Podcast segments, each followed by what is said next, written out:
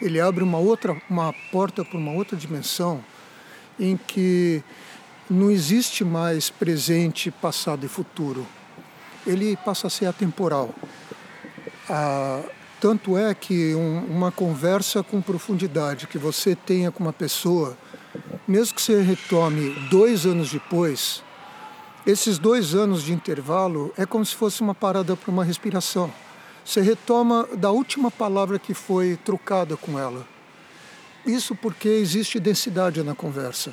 É evidente que conversas entre amigos, às vezes mesmo superficiais, podem tornar isso daí, esse vínculo, vamos dizer, com uma impressão de que tem uma continuidade, mas é uma continuidade emocional.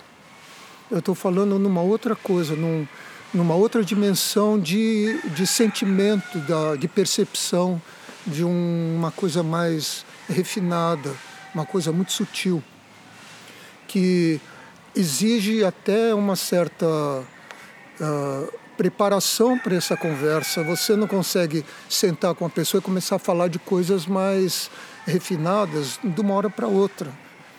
Tem que ter um, um esquenta para você aos poucos ir abrindo o coração e afinando o papo com a pessoa mesmo para ver que vocês estão uh, sintonizados no mesmo canal e poder então aprofundar e, e, vasculhar coisas que até você nem sabia que estavam dentro de você, mas você tem certeza de conhecer aquilo porque teve a chance de abrir o espaço e mergulhar.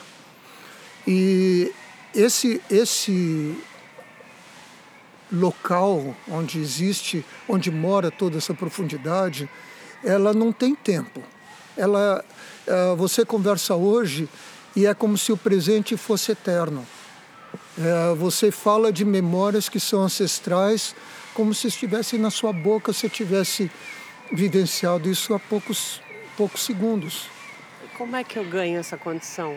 Como que eu trabalho para ganhar essa condição?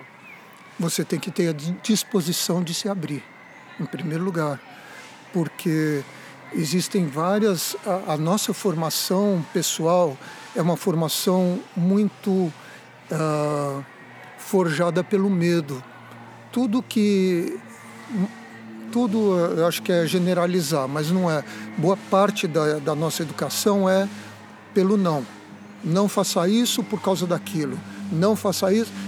E aí a gente já passa a criar uma série de, de barreiras, de coisas invisíveis, coisas que não faça isso porque senão aquilo, você nem sabe se vai acontecer aquilo.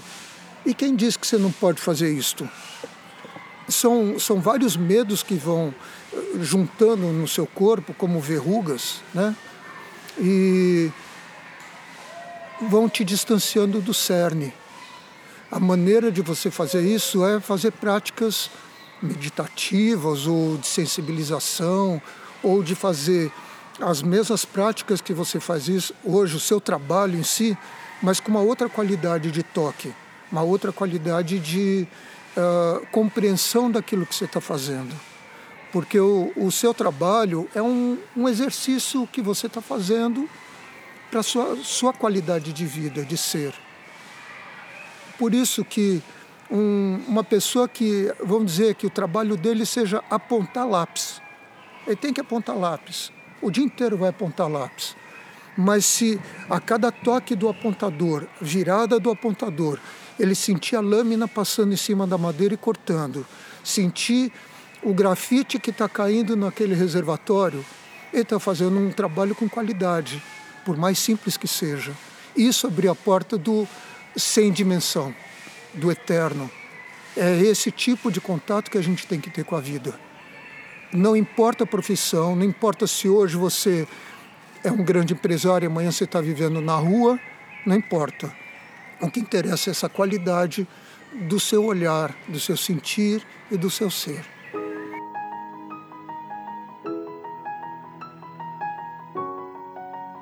Você está ouvindo o Momento Cast eu sou a Paula Calbianco e convido você a trilhar comigo pelo caminho das sutilezas.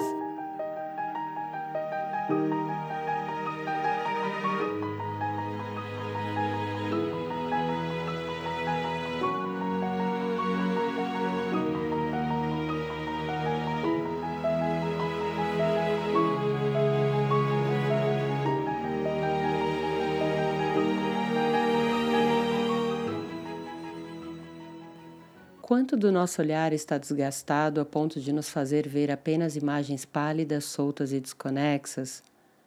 Quanto será que os nossos ouvidos estão cansados e por isso nos fazem perceber ruídos misturados e sem nenhum valor? Estamos sendo conduzidos pelas nossas impressões sensoriais no pensar, agir e caminhar no mundo já faz tempo. Mas é chegado o momento de refletir sobre a influência dos sentidos na nossa qualidade de estar no presente e a serviço da vida. E com isso, poder observar nossa consciência se revelando através das nossas atitudes. Sim, vai ser preciso coragem para se fazer melhor. O sinal fechou. Então você passa a prestar atenção na sua mão. Como está a sua mão? Qual a temperatura dela? O que, que ela toca? Onde ela está? Está tensa? Está relaxada? Abriu o sinal. Você foi embora. Então você ficou com aquela sensação. Fechou de novo? Você experimenta outra vez, ou experimenta outra hora, não importa. Toda vez que você, você abrir essa possibilidade de um contato consigo, você está iniciando um processo. Que aí você vai aprendendo. Em primeiro lugar, eu estou dando exemplo de uma mão parada. Existem práticas de meditação, budista principalmente, uma que chama meditação caminhando, que é o Kinhin que você tem o, o Thich Nhat que ele pratica muito esse, esse, caminhar que, que é o Kinhin, como eu falei, né? que você vai andando numa posição centrada, em silêncio, olhando para baixo e, e você se encontra consigo mesmo. Uh, você pode fazer essa prática no cotidiano, assim, você chega numa padaria e pede um café. Aí você começa a prestar atenção, quieto, olhando o movimento das coisas. E chega a sua xícara de café. Chegou a xícara de café. Presta atenção no seu movimento da mão para ir segurar a xícara. Faz um movimento lento. Encosta na asa, sente a temperatura da xícara, o peso dela quando você levanta, o caminhar até sua boca, o toque nos lábios e um gole pequeno e volta sua xícara para lá. Saboreia o café e engole. Isso é meditação. Cada pessoa tem uma maneira de olhar para o mundo, um canal mais fácil de se relacionar. Tem, tem gente que trabalha com metais, então olha para. compreende os metais, como é que se distribuem, tudo. Tem outros que olham para os animais, zoólogos tal, e vem o mundo através disso e eu trabalhei sempre com vegetação, então é esse o meu caminho, né? Ah, e eu sempre me maravilhei demais com esse mundo vegetal. Os cursos de botânica, por exemplo, onde você passa a compreender a estrutura interna da planta e vai olhar no microscópio as células, a composição toda, aquela estrutura toda, você fala, nossa, o universo é muito mais do que meu olho vê. E então já, já toca um maravilhamento fabuloso. E, e uma coisa que me agrada muito também é a fotografia.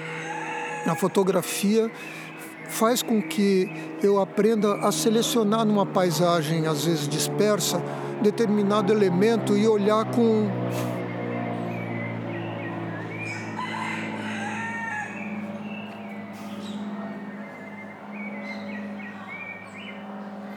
a fotografia me permite olhar para um, para um ambiente que tem inúmeros uh, atrativos, olhar com atenção para um determinado ponto só. Aí eu vou olhar a casca daquela árvore. Eu falo, olha que casca interessante, olho de longe. E aí é como se eu adentrasse aquelas fissuras da, da casca e procurasse entender como se eu fosse uma microformiga andando ali dentro. E eu viajo desse jeito. Eu ando olhando a paisagem desse jeito, eu olho, às vezes uma coisa me chama atenção, eu paro o carro e vou lá olhar, porque não adianta eu estar viajando e, e ser um filme que se encerra no final do espetáculo. Eu quero vivenciar aquela paisagem que eu tô, que eu estou penetrando, adentrando. E aí eu paro, olho, vejo a, a casca, passo a mão para sentir a textura dela, fotografo e, e fotografo de várias maneiras para compreender a beleza que tem ali. E quanto mais eu faço isso nas minhas viagens, mais eu me sinto pertencendo ao, ao planeta em que eu vivo. É, para mim é bem assim, sabe? Eu quero estar tá presente onde eu estou e não ser um, alguém que foi despejado aqui que não faz diferença se eu piso sobre uma camada de folhas ou se eu piso no asfalto. Quando eu ando em cima de folha, eu sinto a textura dela, escuto barulho.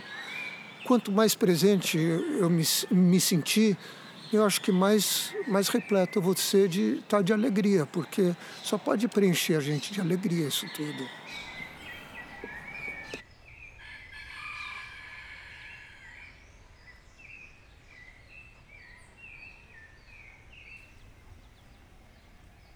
Pensar em áudio vem sendo um exercício transformador, não só porque é divertido e aguça minha capacidade de imaginação, mas também porque eu tenho que estar aberta e atenta para a dimensão do som. Quando você escuta atentamente, a imagem ganha segundo plano e os segredos começam a ser revelados. Uma pausa na fala, um suspiro, uma voz aveludada, barulho do vento, uma risada tímida, um acorde, o som dos animais tudo ganha uma condição especial. Você deixa de se projetar no que vê com os olhos e passa a fazer a leitura do fenômeno que se apresenta através de ondas sonoras. É mágico. Eu sempre achei que os sentidos, ou seja, a visão, a audição, o tato, o paladar e o olfato, eles me iludiam e me afastavam da essência das coisas. Mas hoje eu conquistei uma nova percepção disso tudo e concluí que os sentidos somente nos iludem se os usarmos superficialmente e sem a nossa presença. Eles são como portais mágicos que nos arrebatam para outras dimensões, mostrando toda a vida e suas inúmeras formas.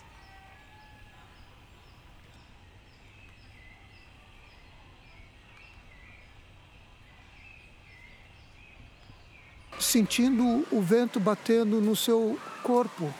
Está com frio? Sente o frio. Olha como é interessante sentir o frio. A gente está sempre se abrigando de tudo. Ah, o vento é um vento que vai me dar um resfriado. Não, sente o vento como é que ele é. A gente precisa entrar em contato com tudo que existe. É isso que dá a nossa noção de presença na Terra. E é isso que, que nos torna vivos, né? nos torna eternos.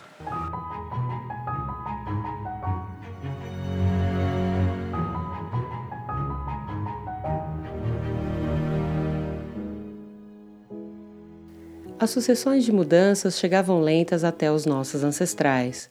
Acredita-se que há cerca de 60 mil anos surgiram os primeiros sinais do despertar da humanidade, o que foi possível mediante a precisão que a linguagem falada ganhava e ao surgimento das artes apoiadas em símbolos e sons.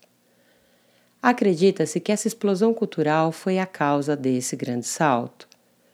Em 2019, cá estamos nós frutos desse longínquo despertar e a cada dia mais nos tornando uma sociedade global. Estamos sofrendo as sucessões de mudanças em ritmo muito acelerado e sendo forçados a aprender e desaprender com mais velocidade ainda.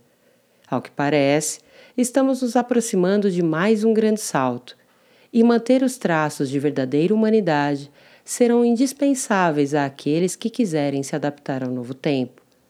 A expansão da consciência é a nossa lição de casa, e descobrir o que verdadeiramente nos move garantirá a perenização da humanidade como um todo.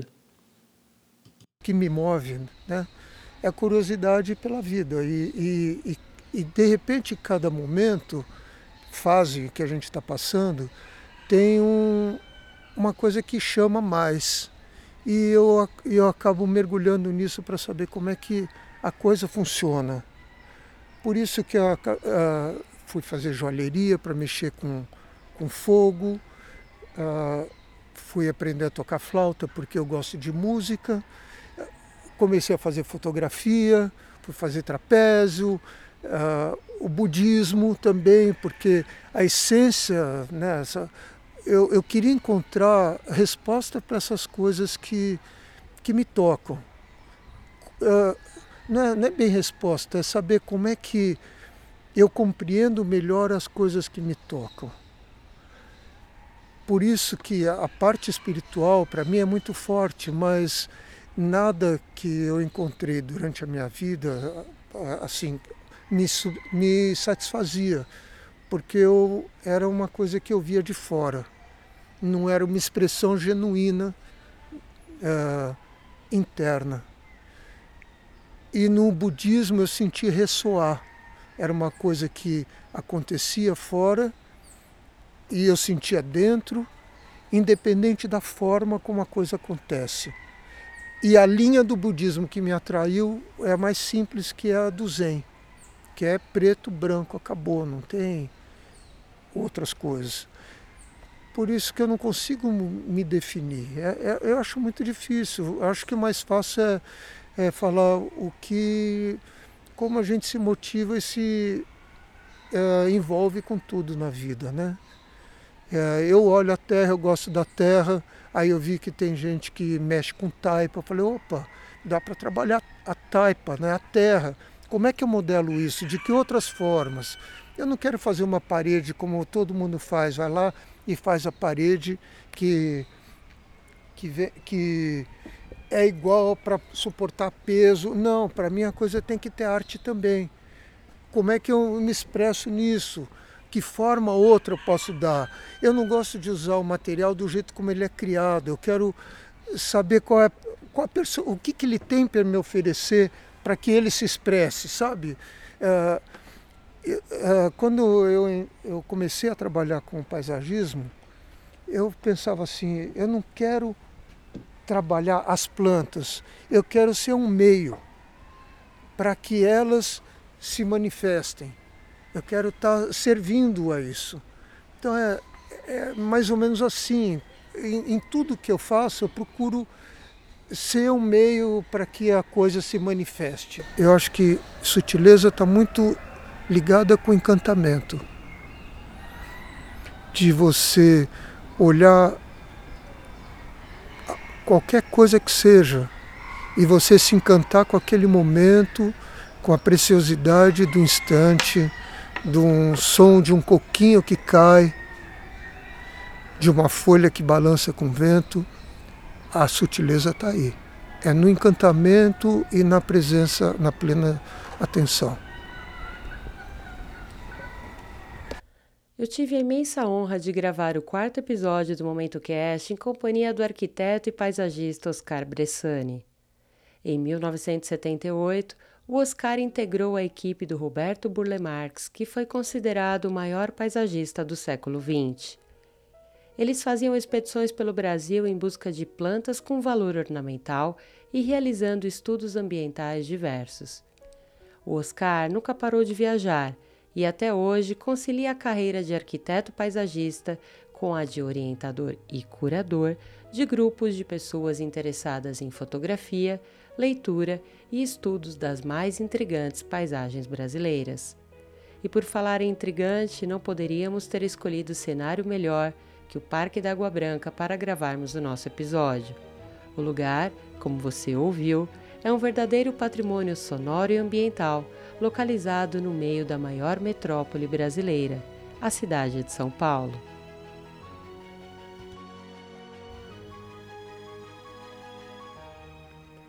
A meditação não vai entorpecer sua mente nem impedi-lo de se empenhar para ter uma carreira brilhante.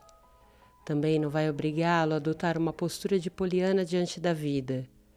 A meditação não implica aceitar o inaceitável, mas ver o mundo com clareza para ser capaz de tomar atitudes mais sábias para mudar o que precisa ser mudado. A prática da atenção plena ajuda a cultivar uma consciência profunda e compassiva, que nos permite avaliar nossas metas e encontrar o melhor caminho para agir de acordo com nossos verdadeiros valores. Eu extraí esse trecho do livro Atenção Plena, da editora Sextante. Eu sinceramente acredito que se há fatores que desencadeiam o caos, há também fatores que provocam ordem, ainda que essa ordem seja uma sutil mudança de rumo.